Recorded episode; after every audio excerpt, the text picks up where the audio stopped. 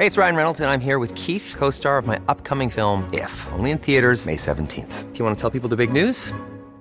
All right, I'll do. Sign up now and you'll get unlimited for $15 a month in six months of Paramount Plus Essential Plan on us. Mintmobile.com slash switch.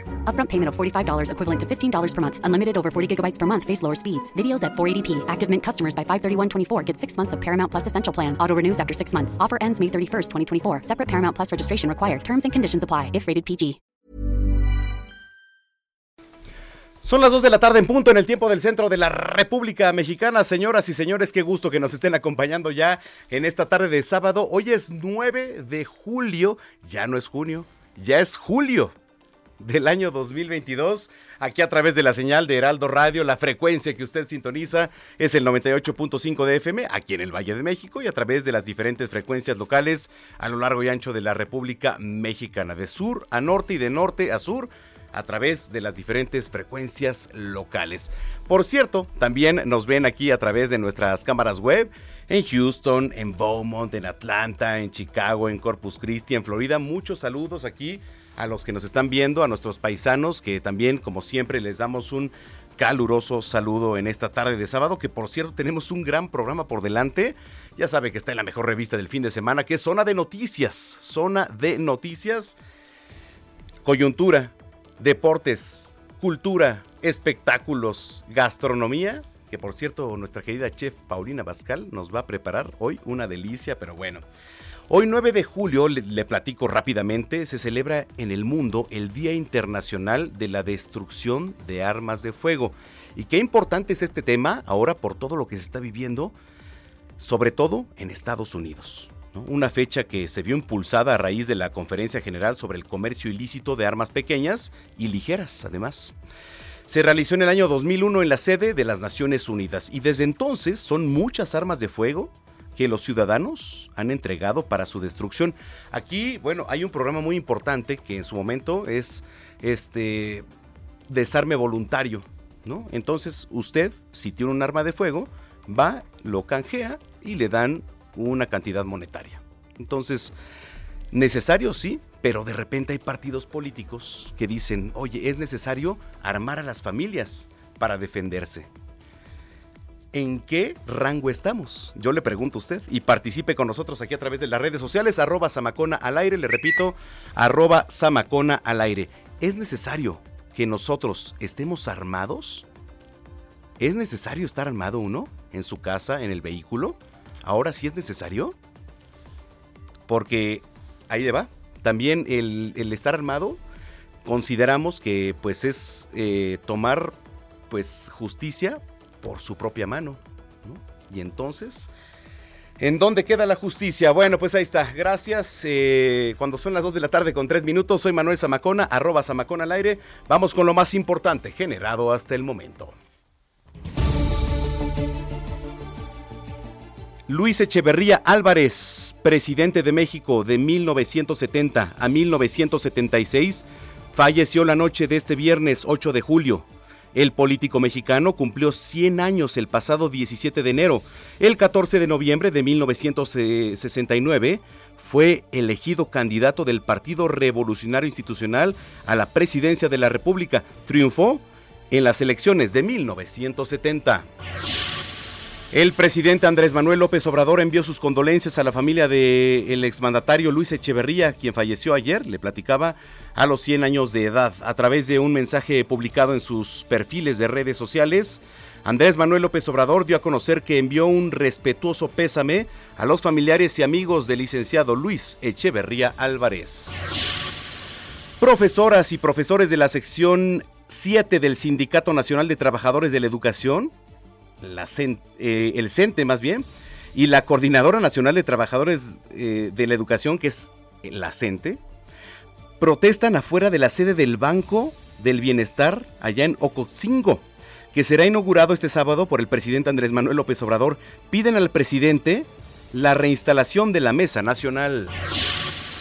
El gobierno de la Ciudad de México anunció que este sábado 9 y domingo 10 de julio se cerrará un tramo de la línea 1 del metro, la cual corre de Pantitlán a Observatorio como parte de los trabajos previos para modernizar el transporte capitalino, lo que va a implicar el cierre de las siguientes estaciones. Escuche usted si las utiliza.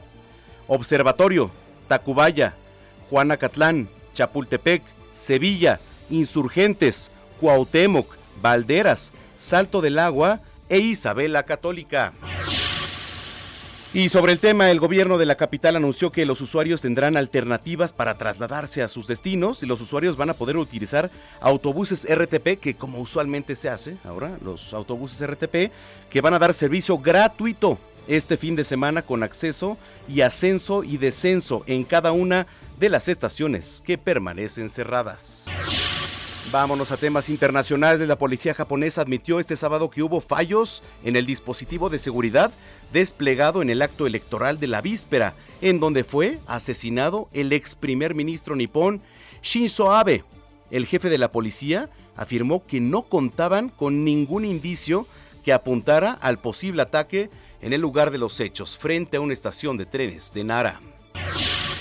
El presidente de Tesla, Elon Elon Musk anunció este viernes que puso fin al acuerdo de compra con Twitter, una decisión que la red social planea contrarrestar, ¿eh? demandando al que es considerado el hombre más rico del mundo para que cumpla con la transacción. Bueno, en otras noticias, el presidente de Sri Lanka, Gotaiba Harpas, huyó este sábado de su residencia oficial allá en Colombo, minutos antes de que fuera asaltada por una multitud de manifestantes lo que acusan ser el responsable de la profunda crisis económica que atraviesa el país y quieren expulsarlo del poder. Hoy en los deportes, Sergio Checo Pérez demostró, bueno, de nueva cuenta que es un experto remontando lugares y esta vez fue la carrera de sprint donde arrancó desde la posición número 13 y bueno, terminó en quinto lugar. Red Bull celebró una victoria más, cortesía de Max Verstappen, quien fue el campeón de este sprint con el resultado de sus pilotos que se mantienen en la punta del campeonato de constructores, que por cierto, mañana, en punto de las 8 de la noche, el Gran Premio de Austria.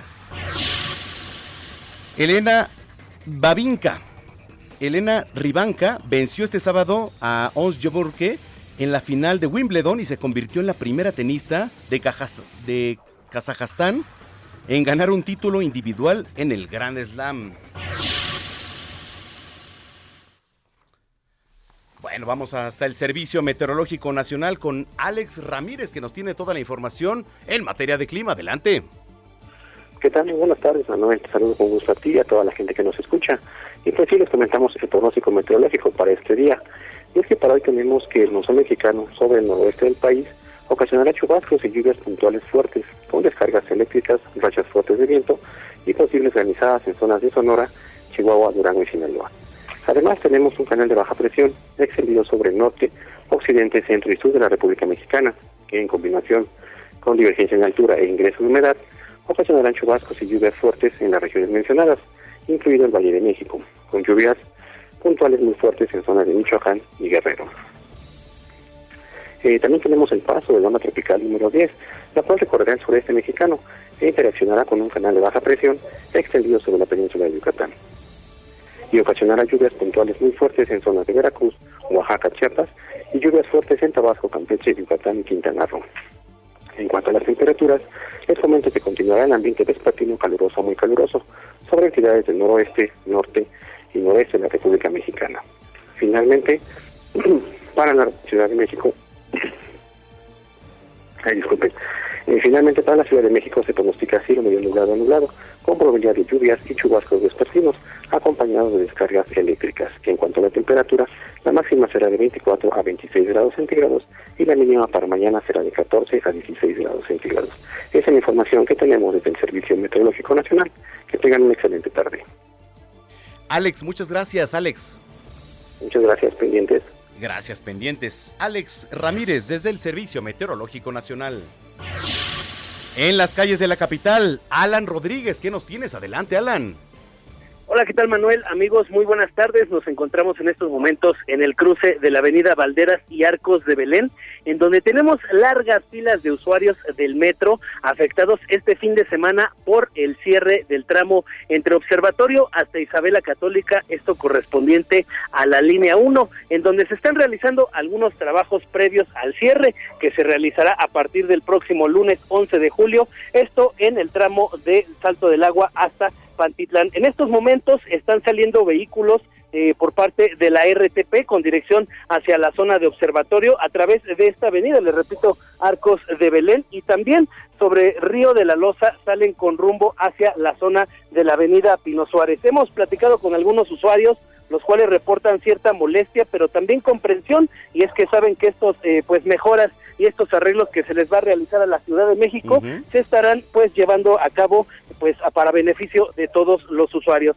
Son 100 180 perdón, vehículos de apoyo los que están participando y únicamente recordarle a todos los usuarios que van a hacer uso de, de estos que pues respeten las medidas de sana distancia y por supuesto el uso del cubrebocas para evitar cualquier contagio de COVID-19. Por lo pronto, Manuel, amigos, es el reporte que tenemos. ¿Hay mucha gente, Alan? Es correcto, Manuel. Eh, prácticamente eh, hay momentos en los que dejan de pasar las unidades del RTP. Sin embargo, eh, en, por momentos llegan hasta unas tres o cuatro, algunas de ellas incluso vacías y aborda la gente. Mm. Pero sí, aproximadamente a las siete de la mañana, que fue pues la hora de inicio para muchos trabajadores de esta zona centro de la Ciudad de México, sí pudimos observar bastantes filas que pues tardaron bastante en poder abordar, abordar las unidades. Eh, muchas gracias y nos mantenemos pendientes, Alan. Vamos a estar al pendiente. Muy buenas tardes. Gracias, buena tarde.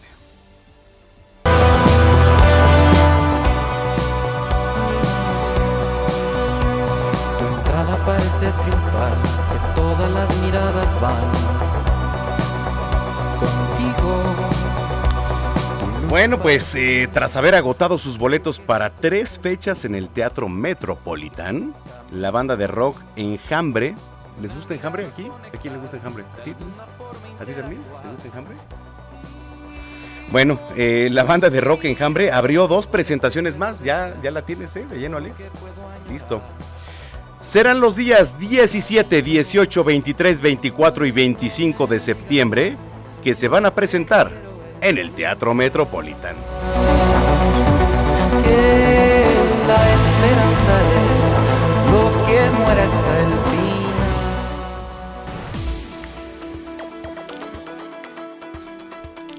Al inicio de este espacio le platicaba que el presidente Andrés Manuel López Obrador expresó el pésame por el fallecimiento del expresidente Luis Echeverría Álvarez. París Salazar, tienes la información. Adelante, París. Buenas tardes, Manuel, amigos, amigas de de México. Un gusto saludarte aquí al auditorio desde San Cristóbal de las Casas Chiapas, donde esta mañana el presidente Andrés Manuel López Obrador expresó a nombre del gobierno de México el pésame por la muerte del expresidente Luis Echeverría. Un, mensaje, sencillo y muy escueto en el que aclaró que es a nombre del gobierno de México y no a título personal. Eh, también eh, el presidente se trasladó hacia Ocosingo, Chiapas, donde fue recibido entre protestas de profesores de la Coordinadora Nacional de Trabajadores de la Educación, y buscaban que se reinstale la Mesa Nacional de Diálogo para atender las demandas del magisterio. Vamos a escuchar entre ellas eh, las demandas del profesor José Domingo, líder de la sección 7. El magisterio de la sección 7 lo hemos repetido en muchísimas ocasiones. Fuimos atendidos por el presidente de la República durante 18 meses a través de la Coordinadora Nacional de los Trabajadores de la Educación, de la Comisión Nacional Única de Negociación, a través de nuestros compañeros secretarios generales de las secciones consolidadas que tenemos como magisterio en el país, donde asumió compromisos y que incluso se comprometió a resolver la problemática que tenemos en cada una de las secciones que estuvimos presentes en esa mesa. Hasta el día de hoy no hemos encontrado respuesta. La última mesa fue el 9 de diciembre del 2020 y es esta fecha en que incluso el mismo gobierno del estado de Chiapas ha cerrado toda comunicación con... Y durante la inauguración de la sucursal del Banco del Bienestar en Ocosingo, Chiapas, hubo algunos asistentes que gritaron reelección al presidente López Obrador y ante estos gritos el mandatario federal dijo que no era necesario ya que el hombre o la mujer que llegue a la presidencia en 2024 difícilmente podrá cambiar los programas sociales ya que están consagrados en la Constitución. Vamos a escuchar cómo lo dijo el presidente López Obrador. Cuando entregue yo la presidencia, el que llegue, hombre o mujer, el que me sustituya, pues tenga, tenga que continuar con todos los programas de bienestar. La reelección no. Acuérdense lo que decía el apóstol de la democracia, Francisco I. Madero. Sufragio efectivo, no reelección. Además, va a quedar todo bien orientado, va a quedar todo también muy amarrado, legalizado. En este evento, el presidente López Obrador dijo que los programas sociales del bienestar ya están bien amarrados y que solamente estos dos años que le restan serán para consolidarlos y extenderlos a más beneficiarios en el país. Y bueno, está casi por concluir este evento en Ocosingo, Chiapas. La información que le tengo, Manuel. ¿Cómo se han portado tanto la CENTE como el CENTE por allá, este París?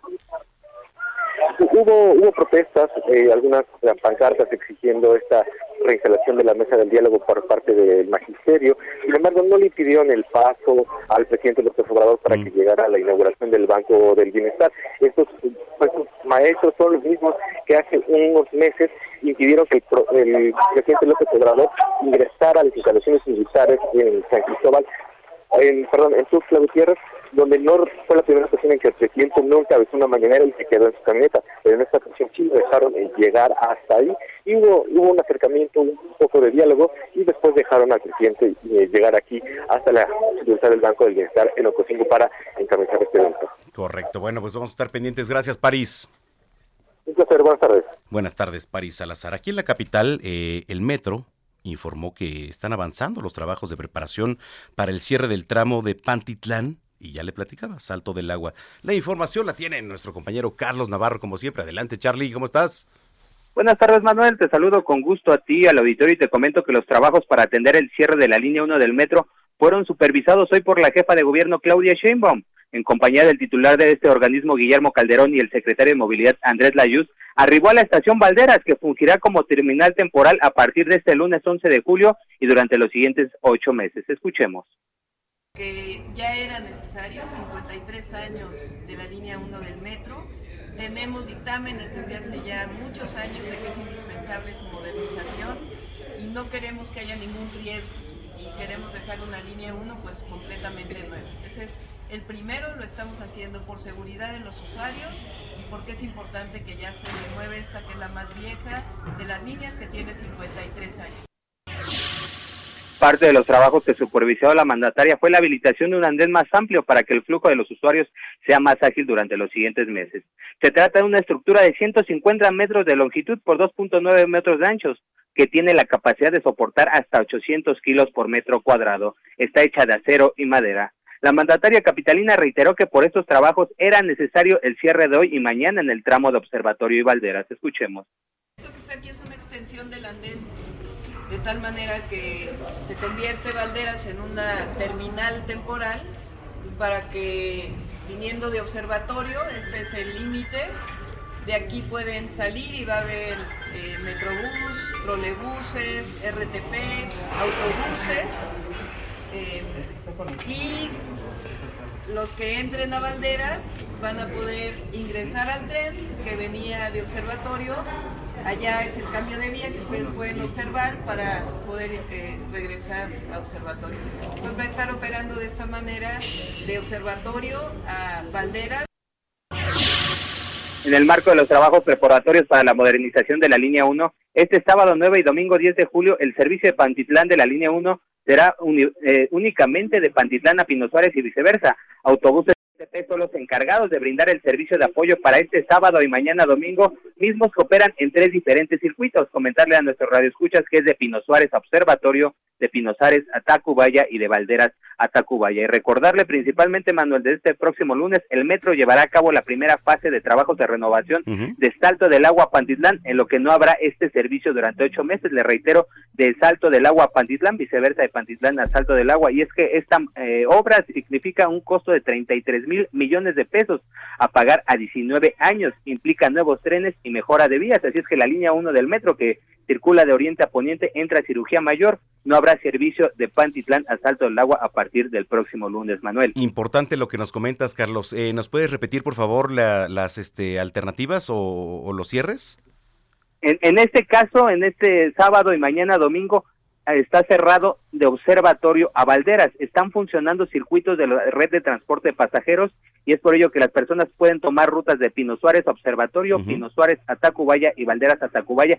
Son camiones de la RTP que están funcionando y el servicio a partir del próximo lunes no va a estar funcionando desde Pantitlán hasta Salto del Agua. Ahí va a haber eh, unidades de la red de transporte de pasajeros y va a haber alrededor de dos mil funcionarios del gobierno capitalino, como ocurrió en la vacunación, atendiendo y orientando a todas las personas que tengan algún inconveniente. También recordarles que pues está la línea 9 del metro que circula de Pantitlán hasta Tacubaya, es una vía alterna principal, sin embargo se saturará evidentemente por el número de usuarios. Sin duda, sin duda. Bueno, Carlos, eh, muchísimas gracias como siempre.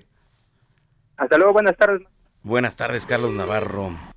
Exactamente. Oye, otra vez. Así, así mero.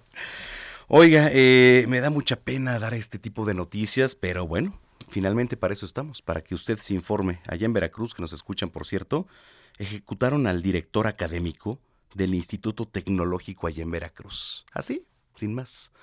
Juan David Castilla, adelante.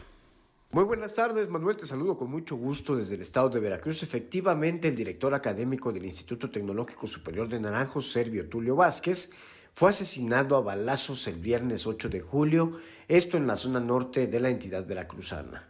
Estos hechos ocurrieron en las inmediaciones del plantel ubicado en la colonia Manuel Ávila Camacho, donde el profesor fue interceptado por sujetos armados a bordo de motocicletas cuando se trasladaba en su vehículo particular. Al sitio arribaron ambulancias y paramédicos para brindarle la atención médica necesaria, sin embargo el director académico ya había fallecido. Personal de la Dirección General de Servicios Periciales realizó el levantamiento del cuerpo y lo trasladó al Servicio Médico Forense del municipio de Zuluama. Mientras tanto, elementos de la Policía Ministerial iniciaron las investigaciones para la búsqueda y localización de los agresores. La Fiscalía General del Estado, a cargo de Verónica Hernández y Adams, no se ha pronunciado al respecto ni ha detenido a los presuntos responsables de este crimen. Servio Tulio tenía entre 50 y 55 años, vivía en la calle Benito Juárez de la colonia Progreso y se trasladaba al Instituto Tecnológico Superior de Naranjos cuando fue atacado. Hasta el momento se desconoce el móvil de este crimen ocurrido en el municipio de Naranjos, donde también se sumaron a los operativos elementos del ejército mexicano, Guardia Nacional y Fuerza Civil. Este es el reporte desde Veracruz, Manuel. Excelente tarde. Bueno, pues ahí está la información. Juan David Castilla, muchísimas gracias. Qué terrible ¿eh? lo que le estoy platicando. Oiga, eh, vamos a ir a una pausa, pero a ver, regresando, hay vestidos de novia que están siendo tendencia por ser vestidos negros. Sí, así como lo escucha.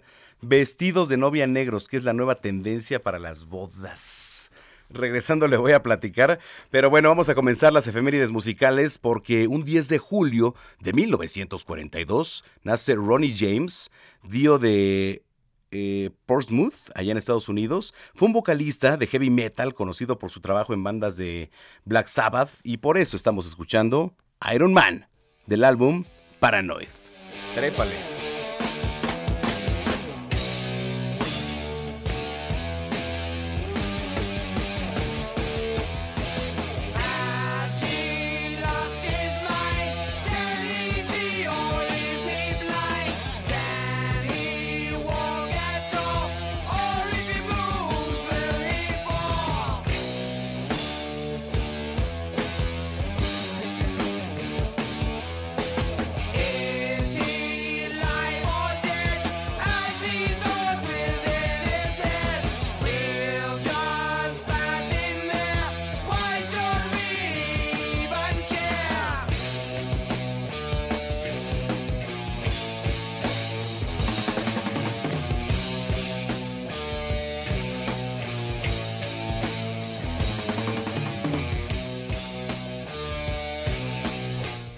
En redes sociales, arroba Samacona al aire. Le repito, arroba Samacona al aire a través de la frecuencia que es el 98.5 de FM, a través de Heraldo Radio. Esto es Zona de Noticias. Soy Manuel Zamacona. Vamos a una pausa y volvemos.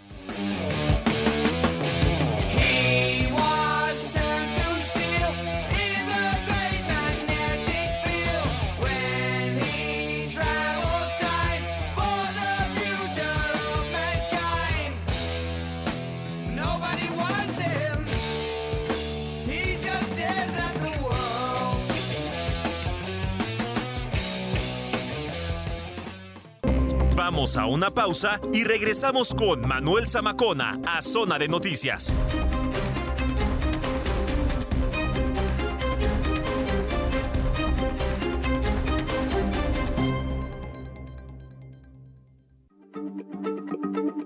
Heraldo Radio, la H se lee, se comparte, se ve y ahora también se escucha.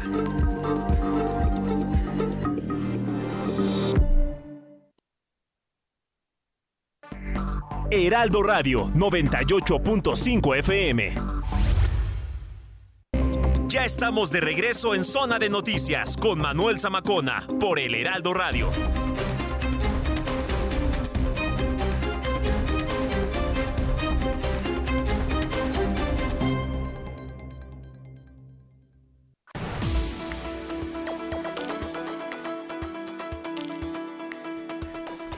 Son las 2 de la tarde con 31 minutos en el tiempo del centro de la República Mexicana. Ay, bueno, perdón que me estoy riendo, pero es que volteé a ver a la China aquí y se estaba tomando una foto con una damisela y este, pues como que hicimos ahí de repente dije, ¿quién es? No sé qué. Bueno, pero pues ahí está. Oiga, eh, le platicaba que los vestidos de novia color negro están en tendencia. ¿Y por qué? A ver, dos años posponiendo bodas por la pandemia. Y este verano son muchas las parejas que pues sí han decidido darse el sí.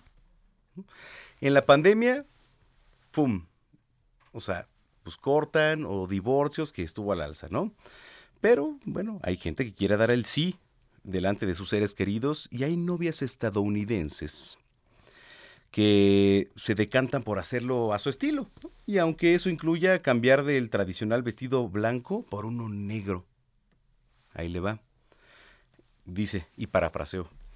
Ahora más que nunca, la gente tiene deseo de darle su toque propio a sus vestidos y muchas mujeres quieren algo poco convencional porque no sienten que tengan que ceñirse a las reglas tradicionales. El negro es un color al, al, que gravitan, bueno, las novias, y permite llamar la atención, pero también es muy elegante y atemporal.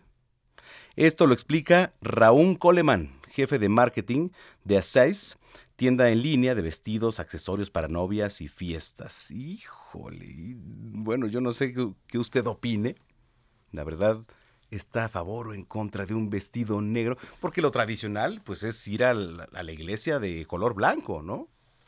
Pero bueno, es cierto que, que, en la amplia gama de vestidos de novia de tienda online se sigue promoviendo el blanco, pero Coleman apunta que los vestidos negros tienen ya una oferta. Y uno totalmente negro y otro blanco con encaje negro son populares ahora entre las clientas. A ver, ¿qué? Yo les pregunto a las que nos están escuchando principalmente, ¿ustedes se casarían de negro? ¿O con encaje negro? ¿No? ¿O combinado a lo mejor? Bueno, a lo mejor está cambiando todo el tema. ¿De qué te ríes ahí, este, mi estimado Diego? ¿Todo bien? Pero bueno, este, digo, a lo mejor es una tendencia, ¿no? Y en Estados Unidos está de moda, está de moda, pero aquí, híjole, para los conservadores que la mayoría, ¿eh? La mayoría son, no veo aquí casándose alguien de negro, la verdad. Porque el sueño de la mayoría de las mujeres, pues es ir al altar de blanco, ¿no?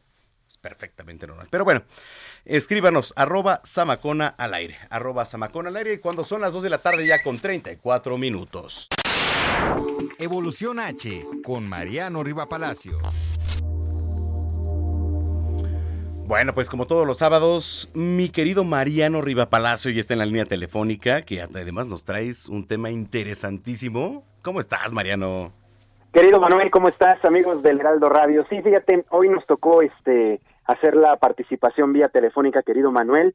Ya a ver si el próximo fin de semana estamos ahí contigo. Pues mira, vamos a hablar exactamente de un tema muy este importante y además que ha tomado, digamos, mucho auge en los últimos tiempos. Vamos a hablar que según expertos en los últimos años el ciberacoso pues ha tenido un notable incremento en nuestra sociedad, por se requieren medidas educativas. Es lo que proponen, educación para evitar que siga afectando el ciberacoso. Más, más que punitivas, educativas, Manuel. Esto con el propósito pues de acotarlo y erradicarlo. Para que nos demos una idea de cómo está la situación en nuestro país, del INEGI correspondientes al 2020, al año que inició la pandemia, 7.6 millones de usuarios de Internet y 8 millones han sido víctimas de ciberacoso. De ellos, 9 millones de ataques se cometieron en contra de las mujeres mexicanas. En este sentido, Manuel, pues recientemente se llevó a cabo en la UNAM el primer foro universitario contra la violencia digital. Por ejemplo, la directora de la Facultad de Ciencias Políticas y Sociales, Carola García Calderón, manifestó que es necesario trabajar desde las escuelas, desde las universidades en la libertad digital y abrir el para el desarrollo de políticas públicas que promuevan la seguridad, la libertad de expresión y la, en especial de grupos vulnerables, como es el caso de los niños, porque sabemos que los niños utilizan las redes sociales, los adolescentes, la LGBTIQ, los para los defensores de derechos humanos, grupos en especial, Manuel, dicen los especialistas, son los más vulnerables a las mujeres para que sean víctimas de ciberacoso. Ahora, Nacional sobre Disponibilidad uso de tecnologías de la información en los hogares el 2020 la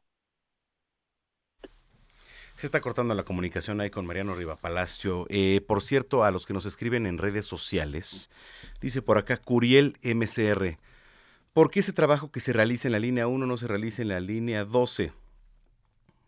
Porque está parchando la línea caída, porque oculta la línea 1. Ok, eh, Curiel, muchísimas gracias. Dice por acá también Mario Estudillo Zamacona. En la cuestión de permitir armas, se aceptaría si la sociedad tuviera la madurez para poder darles uso responsable.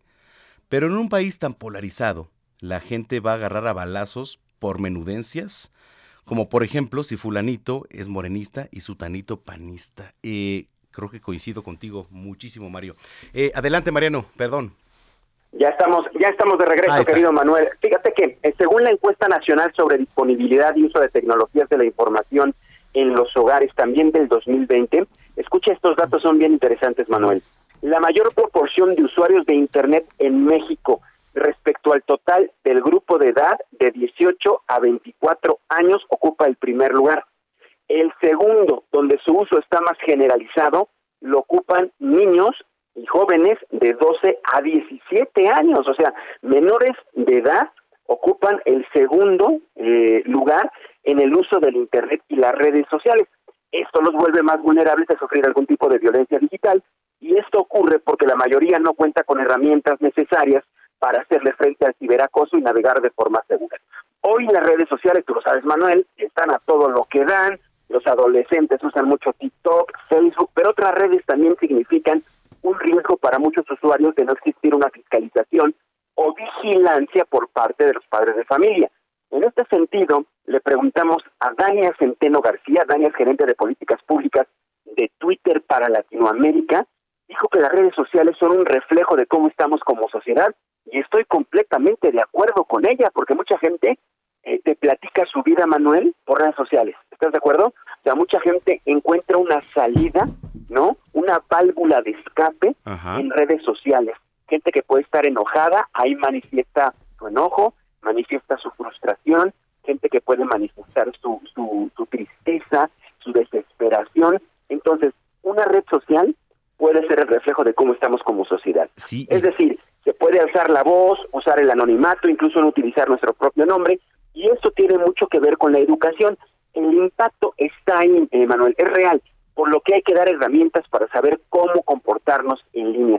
Específicamente en el caso de Twitter, la violencia digital eh, pasa por un tema de libertad de expresión. Recordemos, Emanuel, que los discursos de odio siempre han existido, pero lo que ha cambiado es el modelo de comunicación que se tenía antes de Internet. De ahí que ahora, y eso lo vemos todos los días, se vean linchamientos digitales en contra de algún personaje público y esto escala a otros niveles. Comienza en las redes sociales y se va a los medios tradicionales de comunicación con discursos que se rebasan en temores, fobias y pasiones.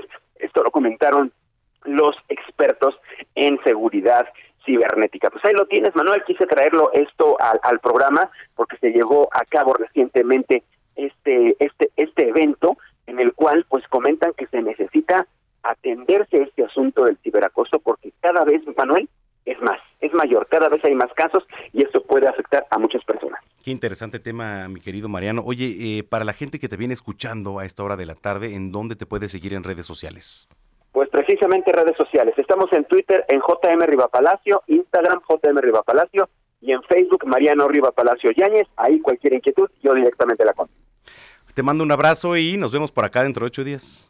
Ándale, Manuel. Saludos a todos en la cabina. Buenas tardes a todos. Gracias, buenas tardes, Mariano Riva Palacio, cuando son las 2 de la tarde ya con 40 minutos. Hace unos días eh, teníamos aquí en cabina a Mario Zulaika, eh, director de, Plaza México, y a mí me da muchísimo gusto eh, recibir a María Luisa Gaxiola. Gaxiola. Gagiola. Gagiola. Sí, es Gagiola. Gagiola. Este, abogada, taurina y además política. Sí, un poquito de todo. De todo, muy bien.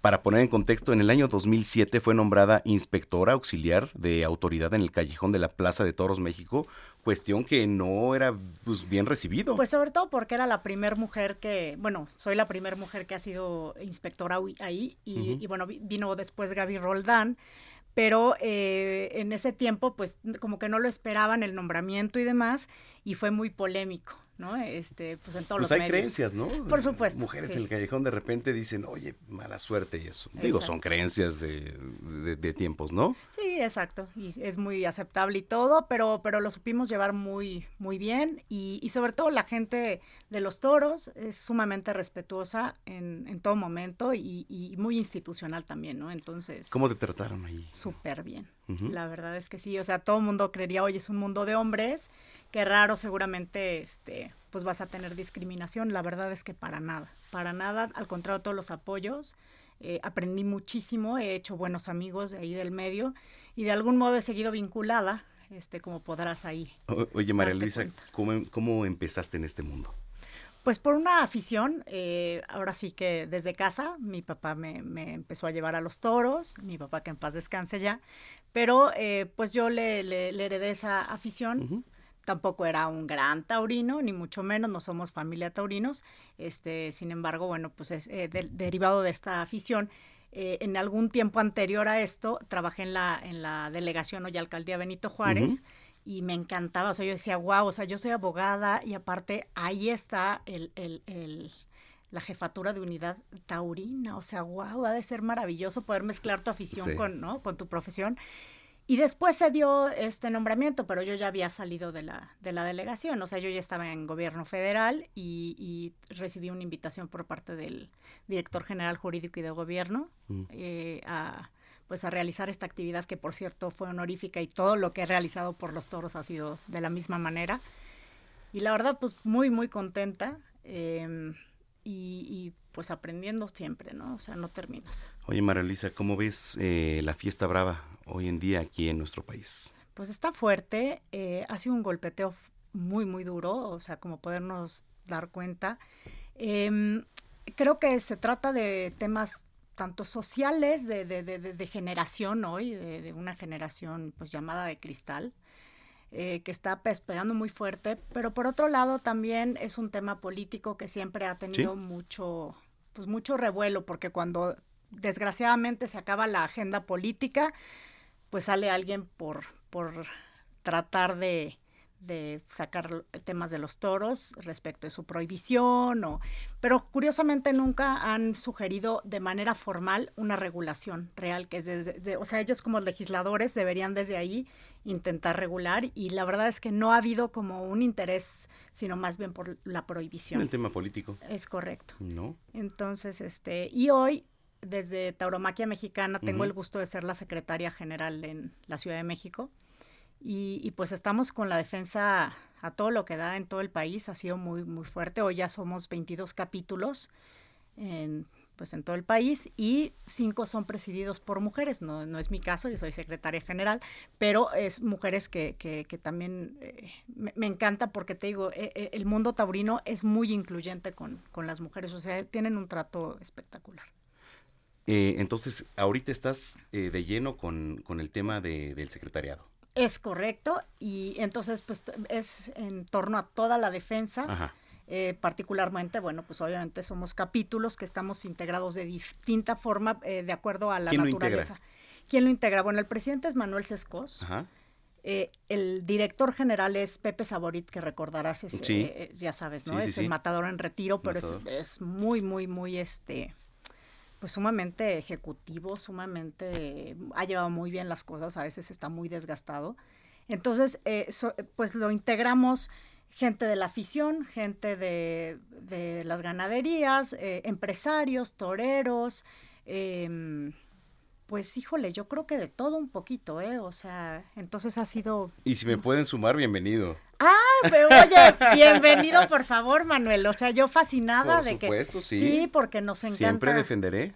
No, muchas Claro, gracias. A veces defenderé. cuesta, ¿no? Ya trabajo. Cuesta mucho y cuesta mucho explicar, pero cuesta mucho también este de repente hacer una pues ideología, ¿no? Eh, de lo que involucra una, una fiesta brava, ¿no? En cuanto a flora, fauna, eh, los trabajos, to- todo lo que lleva el arte, ¿no? Justo eso, justo eso es lo que se está intentando pues defender a toda costa porque detrás de todo esto no es solamente una industria eh, como la quieren ver económica, de poderes, de- no, no, no, no, es gente que verdaderamente vive de esto.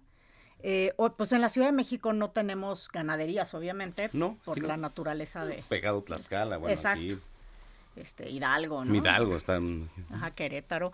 Eh, pero la verdad es que eh, hoy por eso es que desde la, bueno, la Plaza México eh, está pues como empresa principal y como Sí. la plaza más importante del, del mundo, bueno, sí, y América Latina. y de América Latina, está eh, agotando todos los recursos para que se logre pues esta suspensión definitiva de tenerla, ¿no? Porque... Y se va a ganar. Digo, yo estoy muy seguro, digo, eh, trascendiendo, y entonces platicaba con Mario Zulaika, que seguro lo, lo conoces. Por supuesto, sí. Y este, pues se van a hacer todo, ¿no? Y este, estaremos apoyando dentro de la medida de lo posible para, este, no queremos hacer taurinos a nadie, Es correcto, o sea, simplemente un respeto, ¿no? a nadie. ¿no? Exacto. Nuestra labor no es ser taurino a nadie, simplemente es el, el respeto y este, como nosotros respetamos. Así es. Sí, es, es como siempre se ha dicho, ¿no? Eh, bueno, oye, no quiere, no te gusta, no vayas. O sea, no- Claro. no, pasa nada, simplemente es, es respeto. En cuanto a la regulación, yo Es un desconocimiento. es un desconocimiento Total. total. Eh, ¿Sabes qué pasa? Que, que hoy, y me encanta, yo soy muy animalera también, porque curiosamente es lo que todo el mundo Sí. no lo entienden. Dicen, no, bueno, es que como si te gustan los toros, pues seguramente maltratas a los animales. La verdad es que no. O sea, yo soy súper animalera. Hay muchos toreros que son veterinarios. Claro. ¿no? Este, y, y- y nuestro interés, y un animal que ha sido mayor cuidado, o sea, el rey del campo es el toro, El toro. bravo, ¿no? El toro bravo que está criado y creado para esto, solamente. De hecho, eh, la, la- la carne de- de- del toro bravo, que la gente a veces lo desconoce, oye, seguramente no, porque está, no, no, no, es el toro mejor alimentado, Totalmente. es totalmente de consumo humano y este y, y alimenta muchas familias, ¿no? Este, Así es. Entonces los, los invitaríamos, yo creo que vayan un poquito al campo, que conozcan, que platiquen. La que mayoría no conocen. No conocen. No conocen y ese es el tema, este María Luisa, ¿no? Sí. Porque, digo, la mayoría de la gente que o ataca, porque es la es mucha gente, ¿no? La que ataca, espérense, desconocen un campo bravío, desconocen que, que involucra, ¿no? Toda, todo lo que, lo que es la fiesta brava. Así es, Manuel. Sí, o sea, la verdad, eh, no es tanta gente, lo que pasa es que es mucho ruido. Sí, por supuesto, y se dejan guiar. Sí, así se dejan es. guiar y bueno, también nosotros los guiaremos y estamos aquí en la sapiencia de decirles, oye, también estamos nosotros dispuestos a enseñarles y a decirles, oye, de esto se trata. Así es, así es.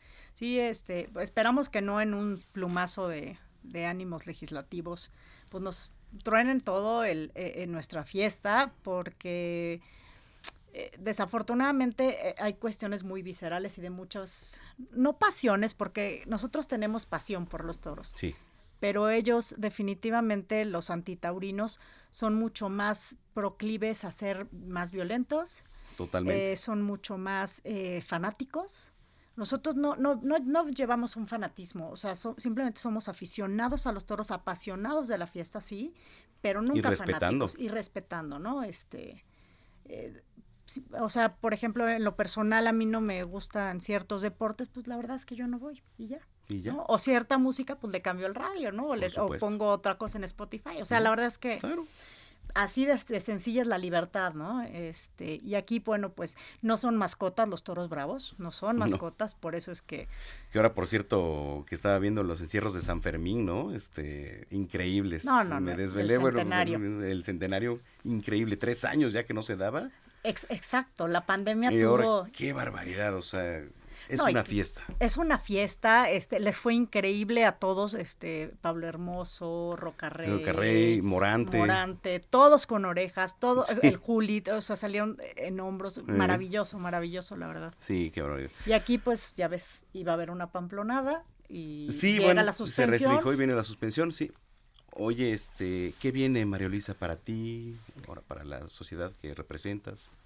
Pues mira, eh, viene muchísimo trabajo, viene eh, seguir sumando todos los esfuerzos. Te agradezco que te sumes si es que es tu interés, de verdad. Me sumo. Te- te- gracias y de verdad lo voy a tomar este en cuenta y lo, y lo, y lo llegamos ahí a, a proponer. No, encantados de que estemos llenos de todos. Eh, todas las voces suman mientras este la, la, la lucha siga, ¿no? Y Claro. sobre todo yo creo que aquí la idea es intentar pues blindar un poco la fiesta lo más que se pueda y, y llegar a buenos acuerdos sobre todo con, con hoy con la comisión aquí en la Ciudad de México con la comisión animalista en el Congreso de la Ciudad eh, Que son unos desconocedores con Sesma. de todo. Y ya ves ahorita el tema de Franjuti, ¿no? Este, que tanto fue a los foros, a, a- a las mesas este, de trabajo. Dicen ser animalistas y son los peores, Son los peores. defendiendo a los animales. ¿Sabes qué? Lastimoso y denigrante. Eso, eso sí es, eso sí es eh, muy duro. No, hay que decirlo. Sí, la verdad la es que verdad. sí. Sí, sí, es correcto. Oye, redes sociales, María Luisa. Redes sociales está Tauromaquia Mexicana eh, y prácticamente eh, está en Facebook. Eh, hay una muy muy buena que es una plataforma que se llama Soy yo eh, Soy Taurino. La puedes descargar y ahí hay contenidos todo el tiempo. Eh, hay podcasts también de tauromaquia. Eh, prácticamente todo el país tiene su, su propia página. ¿no? Pero hay, la, digamos, la oficial de tauromaquia mexicana y este y ahí te puedes ir enterando de todo lo que lo que vamos trabajando y lo que vamos avanzando como eh, pues vamos evolucionando de comunicados oficiales también eh, eh, bueno hay Twitter hay este pues todas las redes Sí. sociales Instagram que obviamente es para nosotros Tauromaquia. Mexicana. Tauromaquia mexicana ay deja ahorita te digo tauromaquia.mx ay no Ujú. no es cierto Que ahorita por te cierto, digo. ahorita en lo, en lo que lo encuentras, nos, Sí. nos escuchan desde Oaxaca. ajá Este, allá también taurinos, eh, saludos a Chilapa de Díaz, Oaxaca, que nos están escuchando por allá. Muchos abrazos, muchos saludos. También se suman a esto que es el, el taurino y este, Ay, pues en apoyo total también. No, increíble. No, se agradece muchísimo, de verdad. Es Tauromaquia TMX. Así es en Tauromaquia Instagram. TMX. TMX, ajá, es correcto. Y el, el, bueno, el sitio oficial, Tauromaquia TMX también, ¿no? Entonces, este, eh, es muy, es un logo muy, muy, pues muy de nosotros, muy rosa, muy, claro, claro ¿no? que lo sigo, por supuesto. Oye, este, qué gusto tenerte por aquí, No, este, María Luisa. Gracias y nos sumamos. No, pues eh, encantada de Cuenta la vida y, y, pues está, te- de verdad te tomo la palabra. Claro que sí. Este, María Luisa Gagiola, Gagiola. ya lo dije bien. Ya, muy bien. Gracias, María Luisa Gagiola, eh, abogada taurina Sí. y política. Y política. Muy bien, gracias. Sí. Ay, no, pues, Bueno, pues eh, vamos a una pausa. Regresamos con Paulina Bascal, nuestra chef de cabecera, que nos trae una delicia hoy. Y seguimos con las efemérides. Un día como hoy, pero de 1964, se lanza el álbum de Beatles titulado A Hard Day's Night. Que bueno, pues del que se desprende el tema que estamos escuchando del mismo nombre. Volvemos. I But when I get home to you, I find the things that you do will make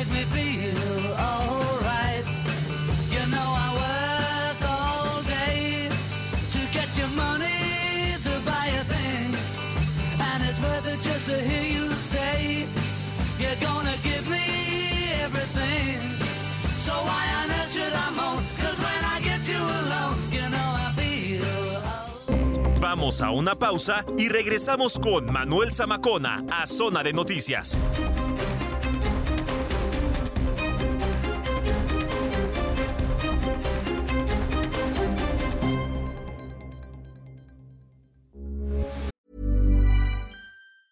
Hey, it's Ryan Reynolds, and I'm here with Keith, co star of my upcoming film, If, only in theaters, May 17th. Do you want to tell people the big news? All right, I'll do it. Sign up now and you'll get unlimited for $15 a month in six months of Paramount Plus Essential Plan on us. Mintmobile.com slash switch. Upfront payment of $45 equivalent to $15 per month. Unlimited over 40 gigabytes per month. Face lower speeds. Videos at 480p. Active Mint customers by 531.24 get six months of Paramount Plus Essential Plan. Auto renews after six months. Offer ends May 31st, 2024. Separate Paramount Plus registration required. Terms and conditions apply if rated PG. Heraldo Radio, con la H que sí suena y ahora también se escucha. Ya estamos de regreso en Zona de Noticias con Manuel Zamacona por el Heraldo Radio.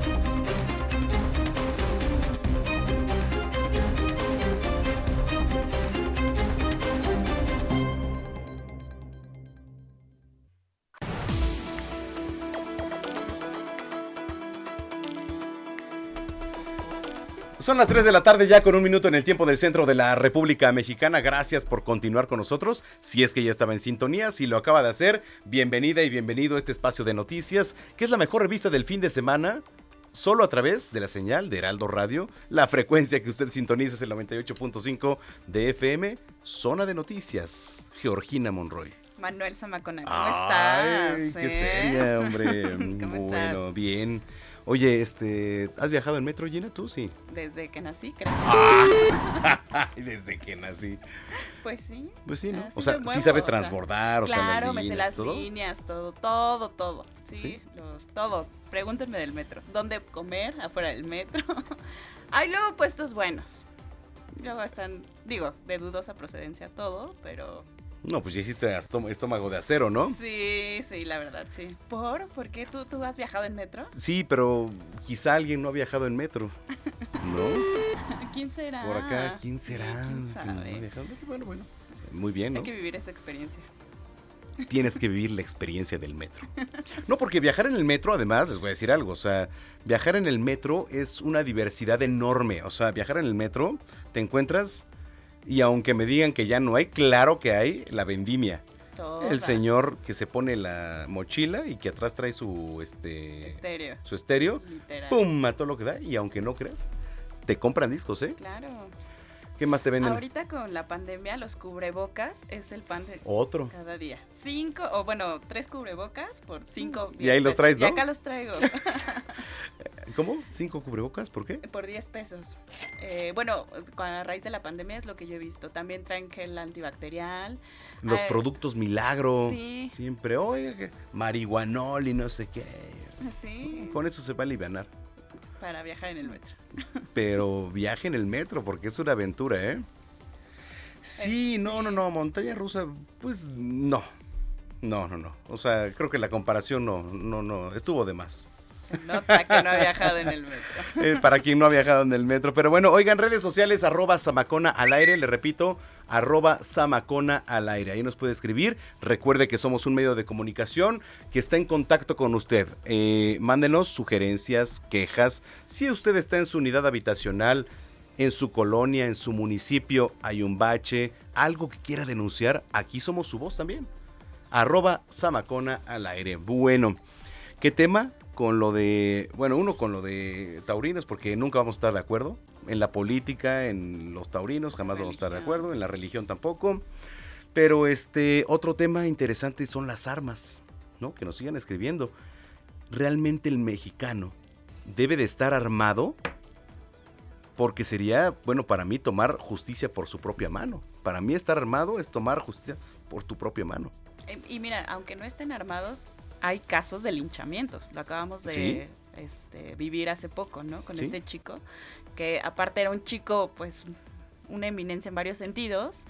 Y por un malentendido, que fue lo que pasó, lo Lo lincharon. lincharon. Sin necesidad de armas. o ujú. sea, y creo que las, en mi muy humilde opinión, creo que las armas da pie para mil Pues sí, y más que nada el llamado es para Estados Unidos, la regulación, lo que ocurrió en Illinois, lo que ocurre allá en este, en las plazas comerciales, en eh, bueno, la, la terrible situación allá en, en la escuela, ¿no? Pero bueno, eh, cuando son las 3 de la tarde ya con 5 minutos, soy Manuel Zamacona y ya está Gina Monroy, nuestra jefa de información, con el resumen de noticias. Adelante, Gina.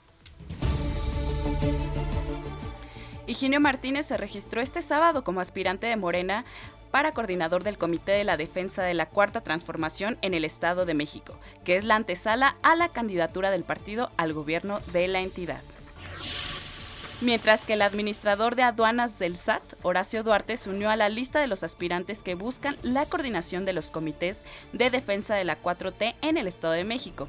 Desde una publicación en redes sociales, el funcionario resaltó que en su participación, la población del Estado de México saldrá en unidad para buscar una transición política en esa entidad. En otras noticias, la jefa de gobierno Claudia Sheinbaum informó que el tren interurbano será concluido por 12 empresas que sustituyen a la empresa contratada anteriormente, que tenía el 50% de la obra. Lo anterior, detalló la mandataria capitalina, se realizó de manera consensada de la empresa para realizar una terminación anticipada y asignar a dos empresas más que con costos más bajos conclu- concluirán la obra. Ahora tomamos la decisión en acuerdo con la empresa consensada de hacer una terminación anticipada. Entonces la empresa ya no va a seguir eh, trabajando y tomamos la decisión de dividir todo el tramo en 12 empresas para entrar a trabajar cada una de ellas en distintos tramos. Se está haciendo la entrega en este momento. Tenemos una supervisión por parte de la función pública para que todo sea conforme a la ley de la propia Contraloría General de la Ciudad de México, de este, la Pro- eh, Procuraduría Fiscal de la ciudad, el Procurador Fiscal, para que todo sea dentro de la norma. La Secretaría de Salud de Colima informó que se presentó el primer caso confirmado de viruela símica o viruela del mono, así como un caso probable y un caso sospechoso de hepatitis aguda grave de causa desconocida en niños de la entidad, a los cuales ya se inició el seguimiento clínico. All is one flight. Be in the same time zone. Looking through your timeline. Seeing all the rainbows. Bueno, Manuel, pues estamos eh, ya. Tú la pusiste, ¿verdad? Sí, es uno de mis cantantes favoritos. Es el cantante canadiense Shawn Mendes, quien anunció en sus redes sociales que necesita un respiro, por lo que de entrada serán tres semanas en las que el cantante de 23 años se mantendrá alejado de los escenarios. Le va a poner una pausa a su gira mundial Wonder. ¿Te gustan de 23 años? ¿De qué, Pues, ¿De qué te ríes? Shawn Mendes sí me gusta. O sea, ¿de 23 años? Sí. Eh, no tanto por la edad, es que está muy guapo. No, y es súper talentoso. aquí no juzgamos. Talentoso. Sí, entonces él ya había dicho en varias ocasiones que sufre de este, ansiedad, este, ya sabes, estos problemas de salud mental, entonces él pues, se va a dar una pausa en sus giras. Muy bien. Así es. Georgina, oye, ¿tus redes? Arroba Ginis28. y Georgina Monroy. Ya cámbiala. Por sí, la de. Twitter, sí, ya. Gracias. Gracias. 3 con 8. And I could get lost in your paradise. The only thing I'm thinking about is you. Gastrolab, pasión por la cocina, con Paulina Abascal.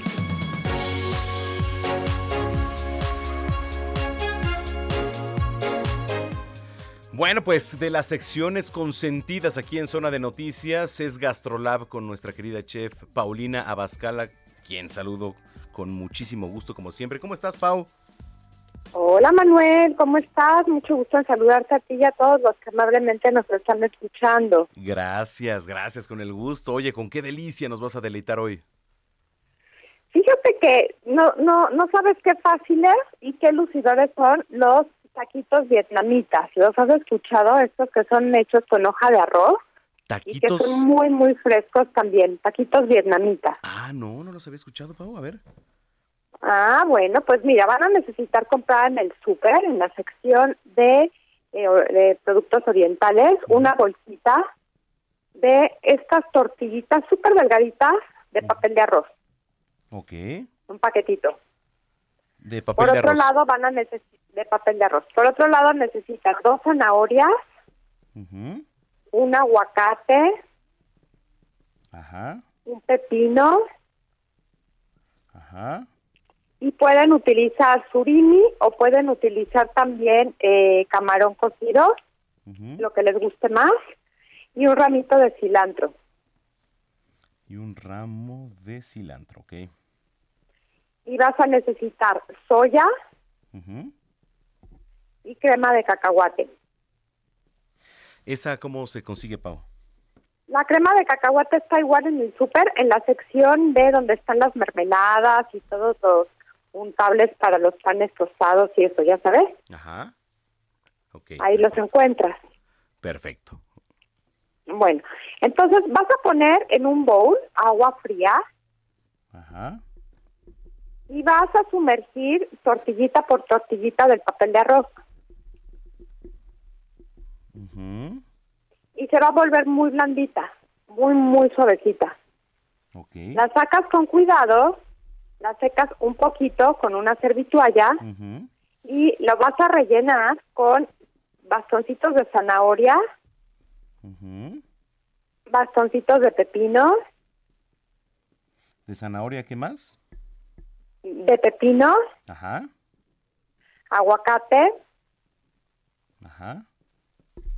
Cilantro, hojitas puras, hojitas de cilantro, Ok. el camarón o surimi o ambos, lo enrollas y lo cierras. Y solito se va a pegar, no se te va a abrir, te va a quedar como un taquito completamente cerrado y se transparentan muy bonitas las verduras y los mariscos. Ok, perfecto. Y los vas a reservar en el refrigerador. Ok. Para acompañarlos, tú vas a sacar tu crema de cacahuate y en un bowl vas a poner dos cucharadas de crema de cacahuate con unas tres cucharadas de soya, el jugo de dos limones Ajá. y un cuarto de taza de agua y lo revuelves todo. Ok. Y listo, vas a tener tus taquitos eh, vietnamitas. En cada plato de cada invitado le pones un platito más chiquito con esta salsita de cacahuate y soya. Y la idea es que la gente los, lo remoja o lo chopea, como decimos en México, Sí, claro. en- entre cada bocadito. Oye, qué delicia, ¿eh? Ya se me antojó. Ujú, Están súper ricos, Sí. súper lucidores y la verdad muy fáciles también, Manuel. A ver, ahí les va. Señoras y señores, para los que nos vienen escuchando a esta hora de la tarde, ponga atención, por favor. Hay que comprar una bolsa de, de tortilla delgada de papel de arroz en el súper. Dos zanahorias, un aguacate, pepino, surimi o camarón, o quizá ambos. Y un ramo de cilantro. Eh, y soya. Ay, sí le puse bien. Soya crema de cacahuate. Allá en ese. Soya crema de cacahuate, ok. Bueno, ¿qué vamos a hacer? Poner primero agua fría. Eh, vamos a sumergir las tortillas para este, mm, las que tienen el papel de arroz. Vamos a secar con una servitualla y vamos a rellenar de bastante zanahoria, de pepino, de aguacate, cilantro y ya sea el surimi o camarón o ambos. Lo vamos a enrollar así y este lo vamos a refrigerar. ¿Voy bien, Pau? Vas perfectamente bien. Te digo que ya cada día eres más profesional. Bueno, y después en un bowl tiene que poner la crema de cacahuate con tres cucharadas de soya y los dos limones y un cuarto de taza de agua. Bueno, y ahí hace el revoltijo, o sea, sabrosísimo. Y lo vamos a chopear. ¿Qué tal? Perfecto, Ahí está. listísima. Listo. Listísima tu receta. Ya te quedó súper bien, Manuel. Oye, sí, sí la voy a hacer, ¿eh? En serio, ya entre semana, ya te voy a mandar foto. Muy bien, querida Pau. Oye, es... parece perfecto. Oye, para la gente que, que nos viene escuchando eh, en las redes sociales, ¿dónde te sigue y dónde te ve además aquí en el Heraldo? Ujú. Ay, estamos muy felices porque ya sabes que mi nuevo programa, El estilo de Paulina Bascal, pasa lunes, miércoles y viernes en vivo de 11 a 12. También tenemos eh, Gastrolab, martes y jueves. Estamos en, en televisión abierta por el canal 8 y también estamos por Easy y Skype. Y bueno, mis redes sociales, ya sabes, el Paulina Bascal, el de la, el de la palomita azul para que no acepte imitaciones. Correcto. Oye, mi querida Pau, te mando un abrazo enorme, gracias y eh, nos escuchamos dentro de ocho días. Claro que sí, que todos tengan el mejor de los sábados y cuídense mucho, por favor. Muchísimas gracias. Es Paulina Abascal aquí en Zona de Noticias. Nada más que delicias. Oiga, nos escribe eh, en el Twitter Ma Losef. Dice Samacona, eh, quiero reportar que en Avenida Observatorio a la altura de Prepa 4 está estacionado un tráiler de doble remolque color rojo. Estorba mucho y tiene mínimo tres meses. Saludos con el gusto de escucharte todos los fines de semana. No, al contrario de escucharnos y bueno, daros que nos están escuchando las autoridades, por favor, bueno, si, si este está por ahí, eh, ¿qué es? Observatorio a la altura de Prepa 4. ¿Qué alcaldía es? Oye, eh, Malosef, échame la mano con la alcaldía porque ahorita no, no ubico, pero este, pues para reportar a las autoridades, por supuesto, que le echen un ojo ahí. Pero bueno, las mejores recomendaciones culturales están en voz de Melisa Moreno. Recomendaciones culturales con Melisa Moreno.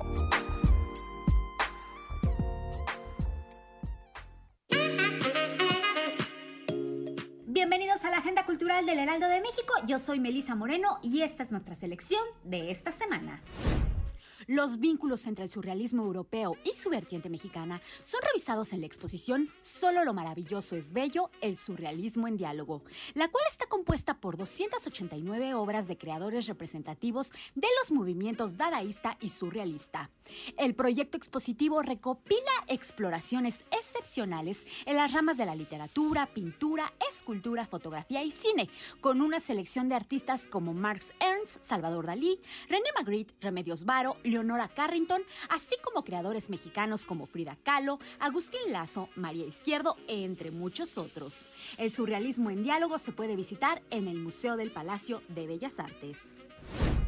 En la intemporalidad perdida descubrimos a una muy joven Anaïs Nin, quien todavía no se desbordaba en la locura de la noche parisina y mucho menos había conocido a Henry Miller. Estos relatos tienen una gran carga onírica en un ambiente inconfundible de los años 20, además de gran sensibilidad surrealista.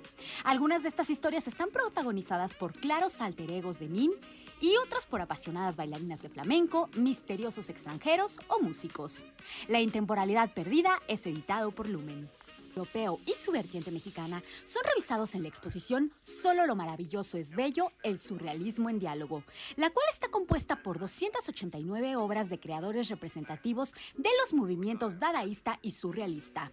El proyecto expositivo recopila exploraciones excepcionales en las ramas de la literatura, pintura, escultura, fotografía y cine, con una selección de artistas como Marx Ernst, Salvador Dalí, René Magritte, Remedios Varo, Leonora Carrington, así como creadores mexicanos como Frida Kahlo, Agustín Lazo, María Izquierdo, entre muchos otros.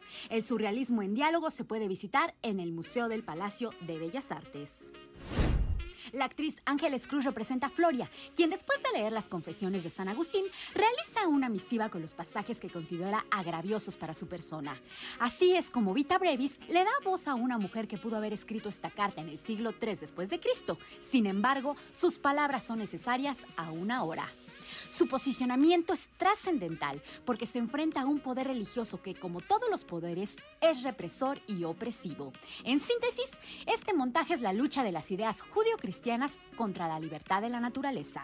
Vita Brevis, la palabra como un mecanismo para la libertad, se presenta en ruta hasta el 31 de julio. Esta fue la agenda cultural de esta semana. Yo soy Melisa Moreno y me encuentras en arroba melisototota. Nos escuchamos la siguiente.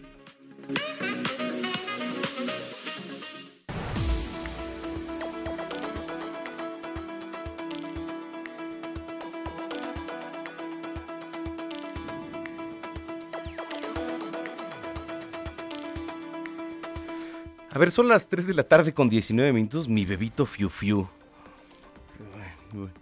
Nada más porque es tendencia, ¿eh? Y hay que comunicarlo. Bueno, ni hay que comunicarlo. La verdad es que me importa un bledo el bebito Fiu Fiu. Pero causó sensación, ¿no? Como... Sí, es tendencia. Ah, en TikTok. Ah, o sea, bueno, eh, entre los internautas por ahí, Silva. ¿Ah, en serio? Explica que pues retiró su canción de las plataformas de música. Pero a ver, ¿Por qué se hizo? Ay, espérenme. Ay, Dios, ya perdí esta cosa. Digo, me importa un bledo, o sea, no me interesa, pero le quiero por lo menos poner en contexto por qué se hizo mi bebito Fiu Fiu. Qué payasada, ¿no? Pero bueno, a ver, el contexto al que se refirió Tito es a la infidelidad del expresidente de Perú, Martín Vizcarra. Y además dijo haberla borrada de todas sus redes sociales. Entonces, en cuanto a los derechos de autor, dijo que habían conversado con las personas que gestionan los derechos de la canción en cuestión y de que en ninguna manera fuera un tema legal. Entonces, bueno. Explorar su creatividad fue una de las principales razones que llevaron a Tito Silva a lanzar el tema Mi bebito Fiu Fiu. Y finalizó diciendo que se vienen nuevas cosas ahora por lo que sus seguidores van a estar atentos a un nuevo tema musical. Imagínate si le puso bebito Fiu Fiu ahora. ¿Qué se espera? A ver, sugerencias por favor. Pero bueno, ahí está el bebito Fiu Fiu. Esa es una. Eh, la otra, ahí le van. Uno de los mayores temores para quienes tienen hijos es que pues desaparezcan, ¿no? Y así lo vivió Mónica Gillam, una mujer que a través de TikTok, por cierto, hablando de, compartió la historia de terror que vivió al enterarse que su hija de 12 años estaba perdida.